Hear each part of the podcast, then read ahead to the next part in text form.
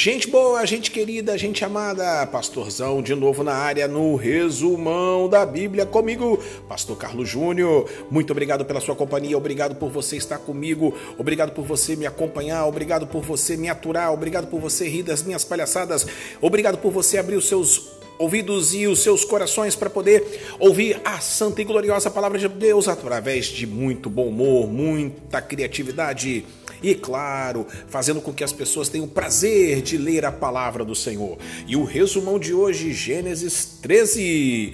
Abraão, Abraão, Abraão, Abraão, Abraão, vai embora, sai da casa dos seus pais, mas leva com ele a sua tranqueira, a sua maleta, a sua mala sem alça, Ló, o seu sobrinho, até que chega o um momento que Abraão tá rico, rico, rico, rico, mais rico que o Bill Gates. Sabe o que acontece?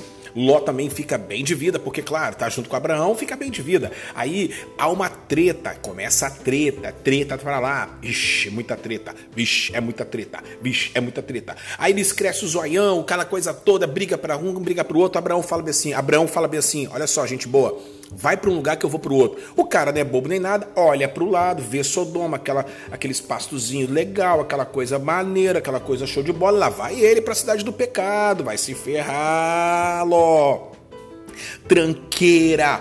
Aí sabe o que acontece? Quando Abraão se livra da tranqueira do sobrinho dele, aí o Eterno promete para ele toda a terra. Fala para ele olhar, vigiar, andar, é, remarcar, demarcar. Pode fazer o que quiser, porque a terra era tudo de Abraão. É isso mesmo, gente boa. Sabe o que acontece? Quando você se liga, livra de tranqueira, o Eterno abençoa você poderosamente e edificou um altar ao Eterno Todo-Poderoso Abraão, porque Abraão era assim, tudo que ele fazia, ele adorava a Deus.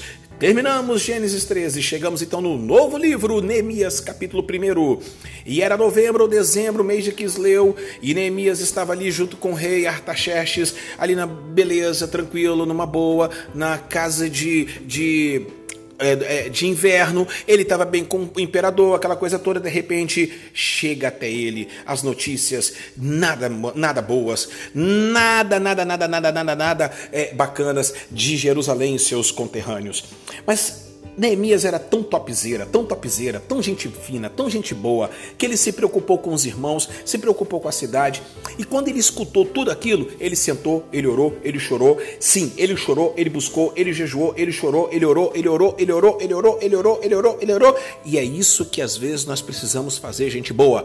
Quando tem pandemia, quando tem Covid, quando tem recessão, quando tem guerra, quando tem destruição, o que nós precisamos fazer é orar. Vamos orar que hoje tem culto de oração no que rouba Rádio Cu, gente boa! Chegamos em Mateus capítulo de número 10. E isso me faz lembrar o saudoso, o saudoso Fiore Gigliotti, também o José Silvério, também o Osmar Santos e todos os narradores radialistas desse Brasil varonil. Escalação do time dos sonhos. Pedro Pedroca, André, seu irmão, Tiago, João, Felipe, Bartolomeu, Tomé, Mateus, Tiago, filho de Alfeu e Tadeu, Simão Zelotes na ponta esquerda e na reserva Judas, o Pereba. Sabe o que aconteceu? A tática era essa. O Emanuel Videira de Oliveira, o técnico desse time dos sonhos, a tática era essa. A tática estava armada: expulsar o texugo, curar as pessoas, libertar o povo, ressuscitar mortos, curar as pessoas, de graça dá, de graça recebe, não tem esse negócio de ficar no luxo. E quando chegar na casa de alguém é para gritar: paz seja convosco, shalom aleichem, gente boa confesse os seus pecados e vocês se arrependem e vocês vão entrar no reino de Deus. Essa é a tática do time dos sonhos que não tem para ninguém. E olha só, e ele está falando o seguinte, hein? O Emanuel falou: confesse vocês diante de todos e serão apresentados ao dono do time. Você quer conhecer o, ti o dono do time? Você quer conhecer o presidente do time? Então é melhor você confessar o Emanuel para todo mundo. É isso mesmo, gente boa. Atos capítulo de número 10.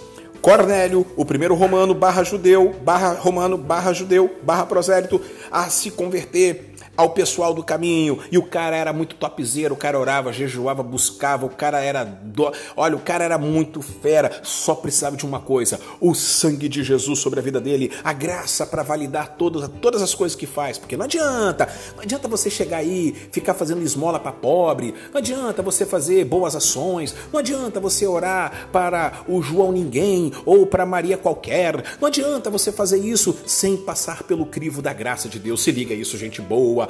Se liga isso, gente boa. É só Jesus que pode levar você para o céu, gente boa. Emanuel Videira de Oliveira. E aí, Deus mostrou um sonho para ele e Deus mostrou um sonho para Pedroca. Pedroca entendeu rapidamente, levaram ele para lá. Pedro falou, orou, pegou e de repente o Espírito Santo veio, Ruach Hakodesh, e batizou todo mundo. Aquela festa maravilhosa. Não é o Cut Reteté, não, hein? Não era Cut Reteté, não.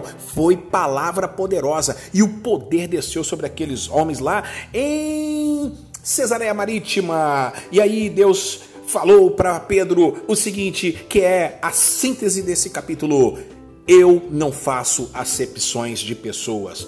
Toma essa, bigodais! O reino de Deus são para todos. Basta você crer e basta você ouvir a palavra do Senhor. E eu termino o mais um resumão da Bíblia de hoje, prometendo voltar amanhã. Muito obrigado pela sua companhia. Inscreva nos nossos canais.